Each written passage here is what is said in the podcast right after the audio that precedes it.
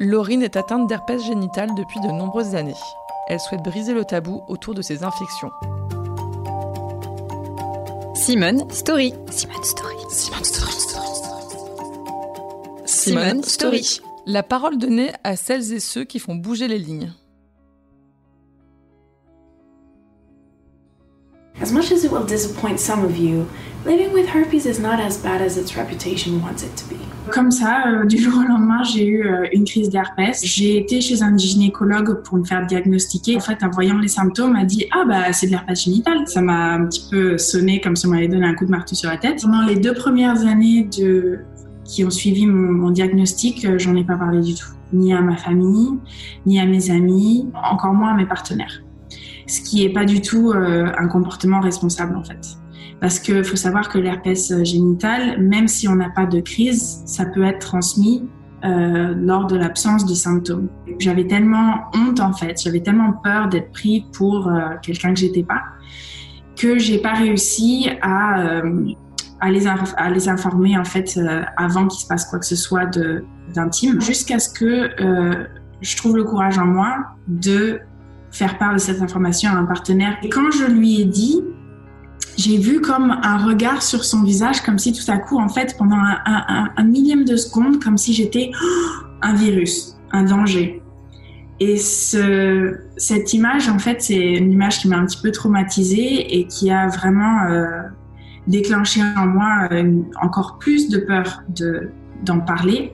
Mais c'est aussi ce qui m'a poussé à finalement, bah voilà, aller sur Google, m'informer, et puis c'est là où j'ai vu qu'en fait, euh, médicalement, c'était, euh, ce sont des infections qui ne représentent pas de grand danger pour euh, la santé. Et je veux en fait regagner ce pouvoir, de pouvoir me définir, de pouvoir dire voilà, je suis une femme, je suis sexuellement active, j'ai l'herpès génital, mais ça, ne, ça ne dit rien sur la personne que je suis en fait.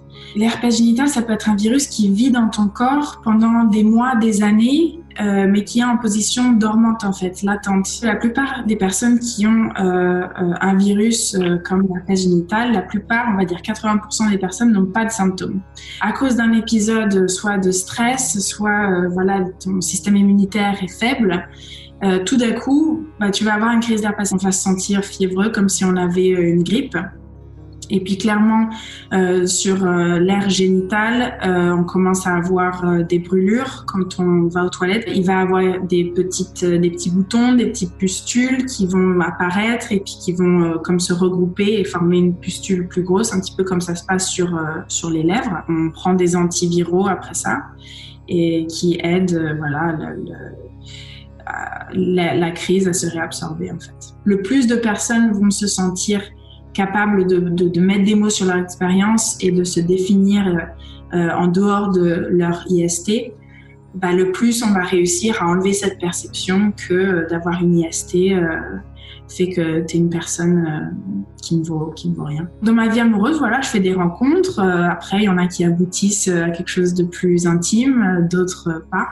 Et encore une fois, on a tous un petit peu un pouvoir à se dire bon ben ça n'a pas abouti euh, à quelque chose d'intime parce que j'ai une IST.